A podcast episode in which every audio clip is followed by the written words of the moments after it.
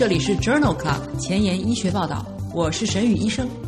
每周五天，每天半小时，只讨论最新的顶尖专科文献，介绍给感兴趣的同行们。Journal Club 是双周刊，分十个专科话题。这一周五天分别是风湿免疫科、泌尿科、血液科、妇产科和儿科。别忘了关注公众号，订阅我们的节目哦。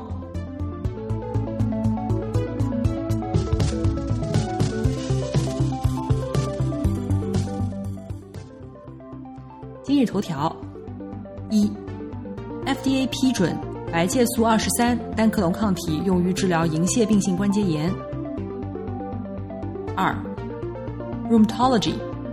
幼年特发性关节炎患者的妊娠结局。三，医学前沿，间充质干细胞移植联合干扰素治疗类风湿性关节炎。这里是 Journal Club 前沿医学报道。免疫科星期一，Rheumatology Monday，我是主播沈宇医生，精彩即将开始，不要走开哦。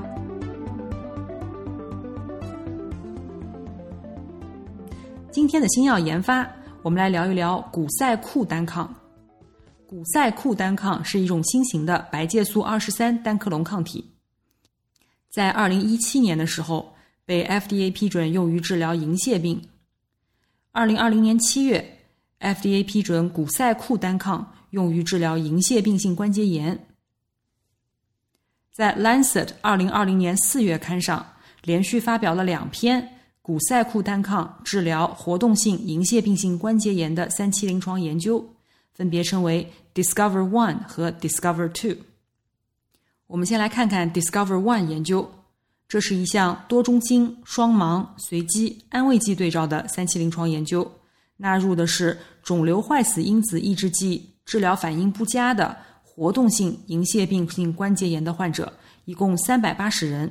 随机分入古塞库单抗四周一次组和古塞库单抗八周一次组，或者是安慰剂组，一共用药二十四周。古塞库单抗的两个剂量组与安慰剂组相比，在二十四周时达到百分之三十缓解的几率更高。分别为百分之五十九、百分之六十六比百分之二十二，三组当中的不良反应发生率相似，严重不良事件的发生率，两个剂量组分别为零、百分之三，安慰剂为百分之四。在安慰剂组当中，有一人死于心力衰竭，两人出现了严重感染。Discover One 研究认为，古塞库单抗是一种有效的。治疗肿瘤坏死因子阿尔法抑制剂治疗效果不佳的活动性银屑病性关节炎的方案。我们再来看一看 Discover Two 研究，纳入的是活动性银屑病性关节炎，但是尚未接受过生物制剂治疗的患者，一共七百四十人，也是随机分入了古塞库单抗四周一次组和八周一次组以及安慰剂组，共二十四周。二十四周以后。古塞库单抗两个剂量与甘味剂组相比，达到百分之二十缓解的几率更高，分别为百分之六十四、百分之六十四和百分之三十三。三组中的不良事件发生率相似。Discover Two 研究支持使用选择性抑制白介素二十三的古塞库单抗来治疗银屑病性关节炎。今天的临床实践，我们来聊一聊。全身型幼年特发性关节炎，全身型幼年特发性关节炎，也就是 SJIA，旧称 Still 病。当发病年龄大于十六岁的时候，称之为成人 Still 病。主要的临床表现包括，绝大多数患者会出现发热和关节炎，百分之八十一的患者有皮疹，三分之一的患者存在淋巴结肿大。典型的发热为每日间歇性高热。大于等于三十八点五摄氏度，自发恢复至正常。全身型幼年特发性关节炎的严重并发症是巨噬细胞活化综合症，也称为 MAS。巨噬细胞活化综合症可以在起病以后数日到数周危及生命。患者表现为持续的发热、不典型皮疹、凝血病、三系降低、肝炎以及严重的高铁蛋白血症。目前尚无针对 SJIA 的特异性检查。血清学检查当中，抗核抗体 ANA 和类风湿因子 RF 几乎都为阴性。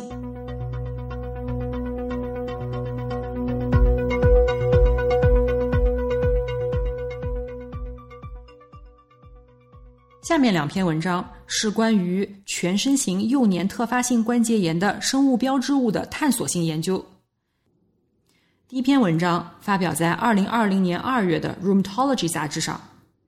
研究的目的是检测白介素十八的水平与幼年特发性关节炎疾病活动以及巨噬细胞激活综合症的病史，还有其他生物标记物之间的关系。研究当中发现，幼年特发性关节炎的患者血清白介素十八的水平持续升高，尤其是在疾病活动期显著升高。当出现巨噬细胞激活综合症的时候。也会出现显著升高。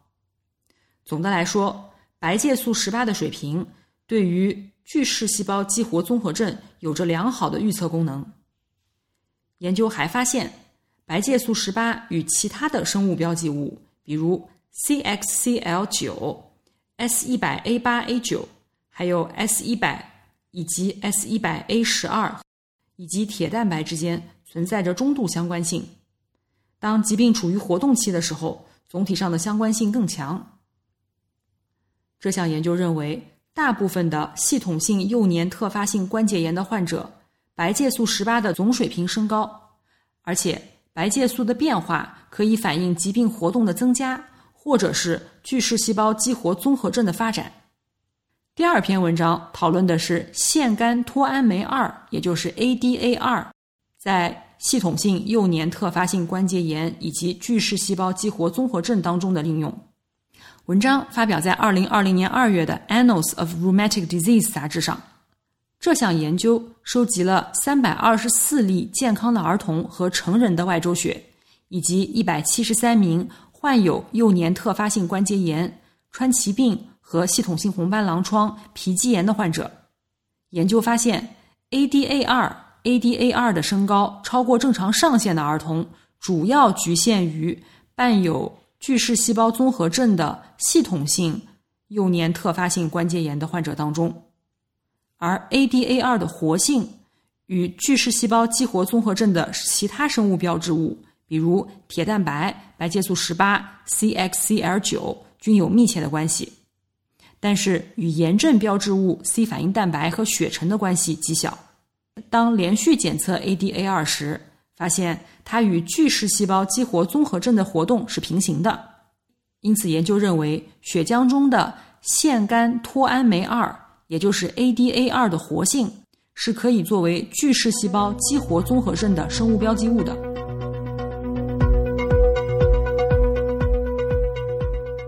幼年特发性关节炎的患者常常起病的时候年龄很小。那么，它的长期结局和病程是怎样的呢？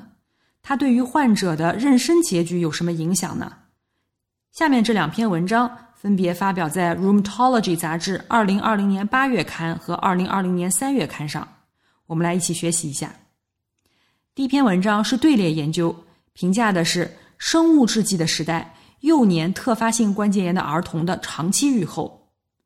研究纳入了两千零五年到两千一零年之间确诊的二百四十七例幼年特发性关节炎的患者，在最后一次随访时，平均年龄十六点九岁。在研究当中，约有一半的患儿处于药物缓解期，有四分之一疾病仍在活动，百分之五十一的患者正在服药，百分之二十二正在服用生物制剂。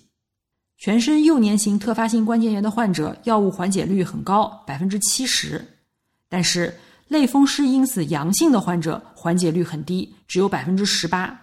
其中有百分之十八的患儿在十六岁的时候，影像学上已经出现了关节永久性的损伤，有百分之零点八的患儿已经需要进行关节的置换手术了。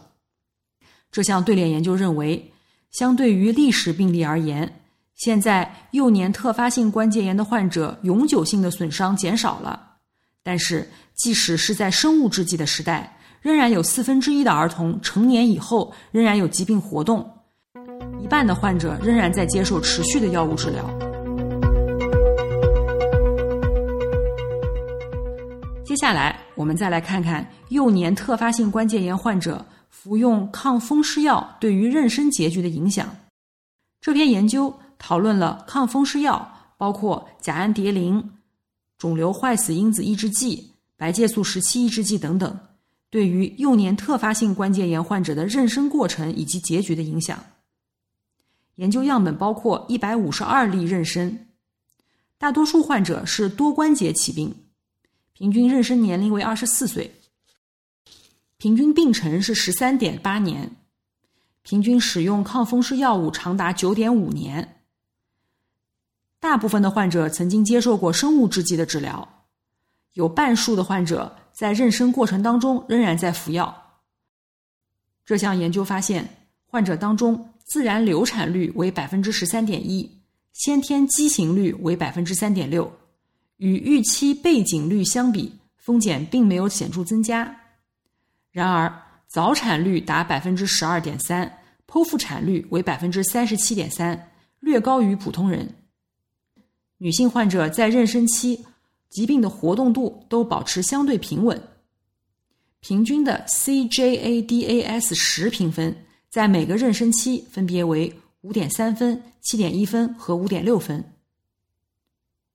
这项研究发现，年轻的患者经常在接受抗风湿药物治疗的情况下怀孕。或者成为孩子的父亲，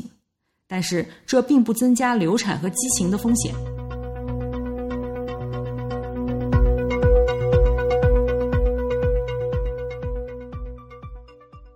下面我们来聊一聊全身性幼年特发性关节炎生物制剂的使用。轻中度的急性幼年特发性关节炎的患者，通常起始使用非甾体类抗炎药单药治疗。非甾体类抗炎药无效，或者是中重度的幼年特发性关节炎的患者，建议加用白介素一或者是白介素六的抑制剂，比如阿那白质素、卡那单抗、托珠单抗等等，或者是肿瘤坏死因子抑制剂，比如伊那西普、阿达木单抗等，也可以考虑加用糖皮质激素和甲氨蝶呤。那么在真实世界当中，使用托珠单抗。在特发性关节炎的患者当中，有效性和安全性如何呢？这篇研究发表在二零二零年八月的《Rheumatology》杂志上。研究对于电子病历和数据库当中的五十六例连续性多关节起病的幼年特发性关节炎的患者进行了观察研究。托珠单抗作为三线治疗，启用时疾病的平均病程为五点二年。十二个月的生存率为百分之八十二，二十四个月的生存率为百分之六十四。停药原因有一半是因为效果不好，疾病低活动度的比例在第十二个月的时候为百分之五十八，二十四个月的时候达百分之八十四，疾病不活动的比例分别为百分之十九和百分之四十四。托珠单抗作为三线治疗方案，当启用的时候。平均的病程达到五点二年，一年以后仍在用药的占百分之八十二，二十四个月以后仍在用药的占百分之六十四，停药的原因有一半是因为效果不好。患者的疾病低活动度的比例在一年和两年时分别为百分之五十八和百分之八十四，疾病不活动的比例分别为百分之十九和百分之四十四。这项真实世界的研究认为，大部分耐药患者在托珠单抗治疗十二个月以后达到疾病低活动度，并且达到疾病低活动度的比例在二十四个月的时候持续上升。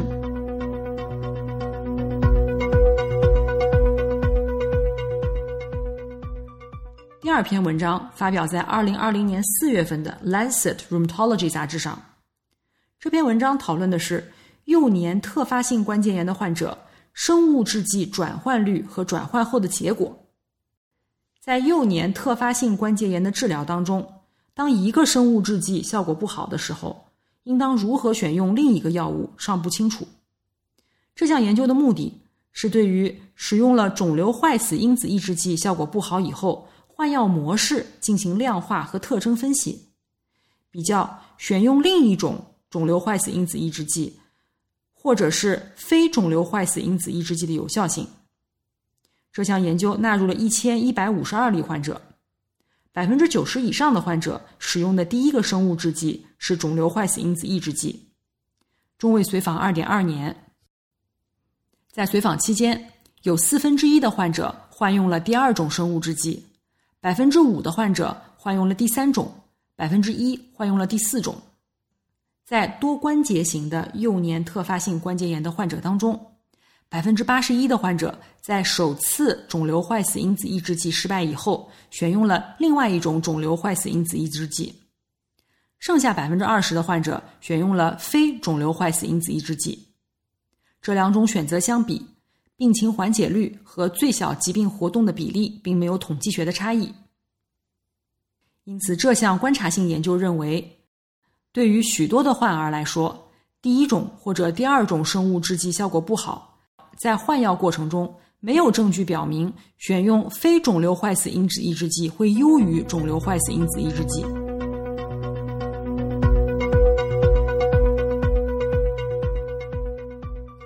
第三篇文章讨论的是幼年特发性关节炎患者当中的生物制剂使用的利弊平衡。文章发表在二零二零年九月的《Rheumatology》杂志上。这项荟萃分析的目的是评价。生物制剂在幼年特发性关节炎患者中的净获益，一共纳入了十九个研究，约一千四百例的患者。在平行随机对照研究当中，肿瘤坏死因子抑制剂阿达木单抗的净获益是百分之二点四，肿瘤坏死因子受体融合蛋白伊纳西普净获益为百分之十六点七。在停药随机对照实验当中。伊纳西普的净获益为百分之二点四，阿巴西普的净获益为百分之三十六点七。在系统性幼年特发性关节炎的患者当中，平行随机对照研究显示，白介素一的抑制剂列洛西普净获益是百分之二十二点八，白介素一单抗卡纳单抗净获益可达百分之七十点三。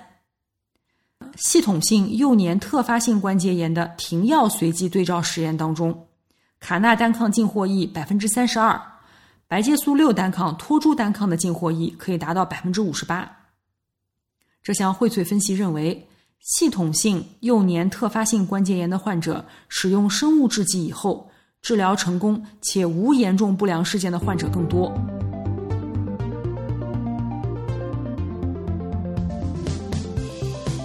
中文不好，找医学文献如大海捞针，没有头绪吗？每天半小时，我把文献精华翻译成中文带给你。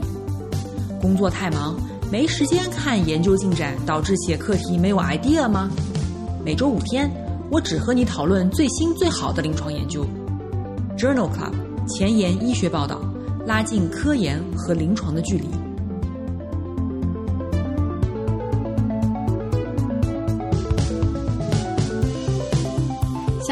我们来聊一聊全身性幼年性特发性关节炎相关的肺病。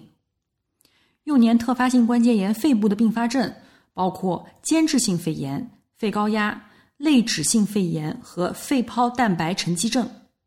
一旦出现，预后极差，而且死亡率极高。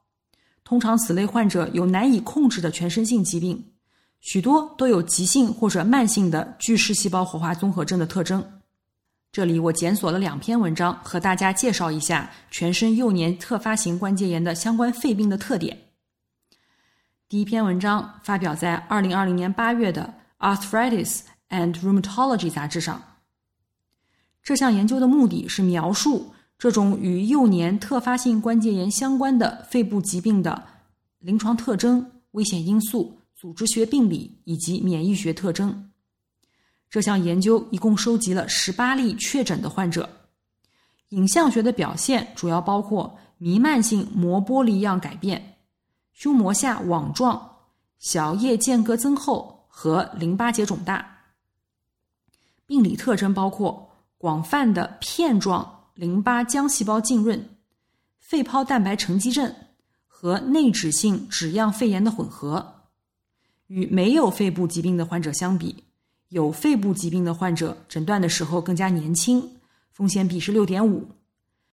既往有过巨噬细胞活化综合症的可能性更大，风险比为十四点五。使用生物制剂不良反应率更高，风险比为十三点六。血清白介素十八水平更高，平均值达到两万七千皮克每毫升，相比其他患者五千四百皮克每毫升有显著的升高。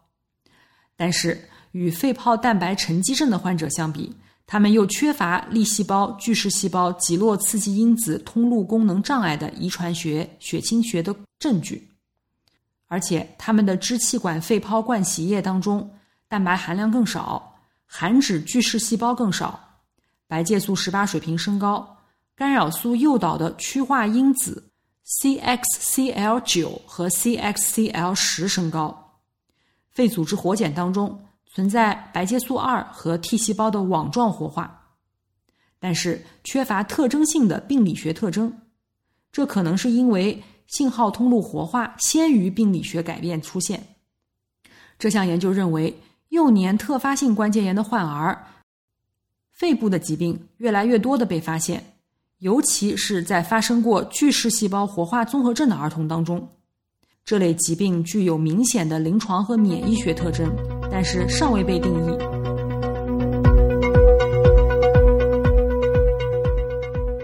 另一篇文章是来自斯坦福大学医学院的研究人员进行的一项回顾性研究。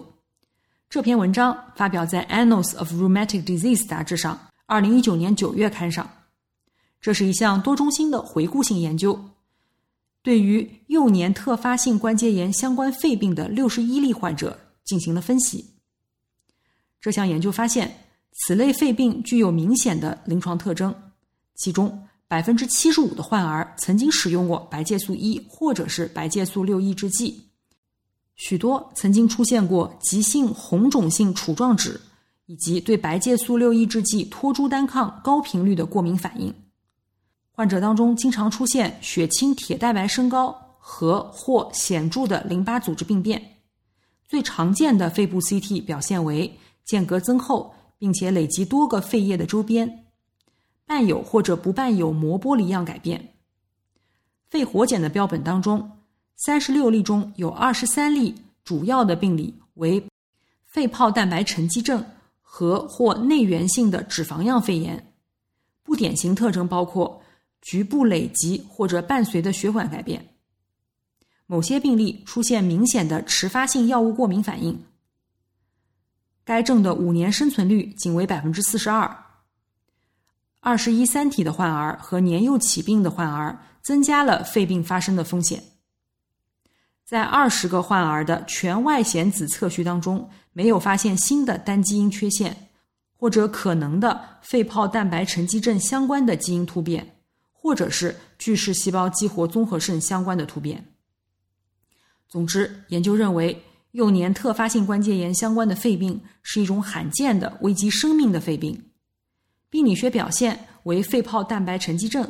和或内源性脂肪样肺炎，提示巨噬细胞功能障碍。一小部分患者白介素一或者是白介素六抑制剂暴露以后，可能会促进肺病的进展，但是与关节炎的严重程度无关。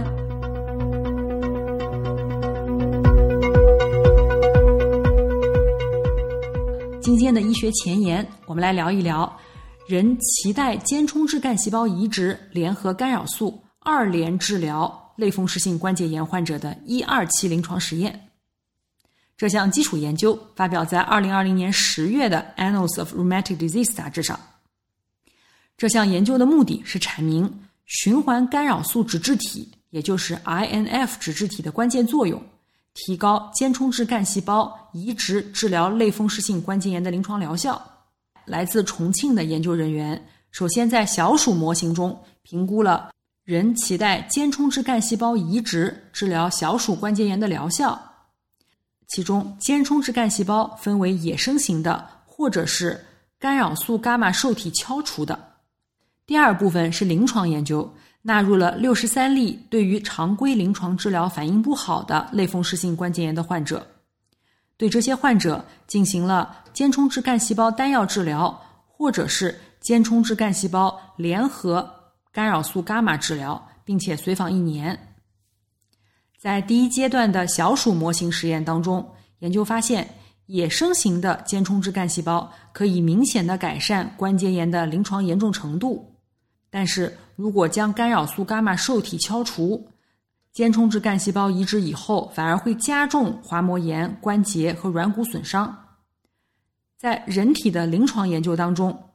单纯使用间充质干细胞移植的患者，三个月以后达到百分之二十缓解率的。仅为百分之五十三，使用间充质干细胞联合干扰素二联治疗的患者，三个月以后百分之二十缓解率可以达到百分之九十三。一年以后，两个治疗组均没有遇到新的或者意外的安全问题。这项研究显示，干扰素伽马是决定间充质干细胞治疗类风湿性关节炎疗效的关键因素。间充质干细胞联合干扰素伽马的治疗策略，可以显著的提高治疗类风湿性关节炎的临床疗效。今天就聊到这里了，你听完以后是不是有一点点小收获，有一点点小想法呢？是不是有一点点想和志同道合的朋友讨论一下呢？那就去我的公众号，扫码进入微博 Journal Club 前沿医学报道，留言讨论吧。今天的一点点感悟，可能就会变成明天的课题哦。明天是泌尿科星期二，不见不散。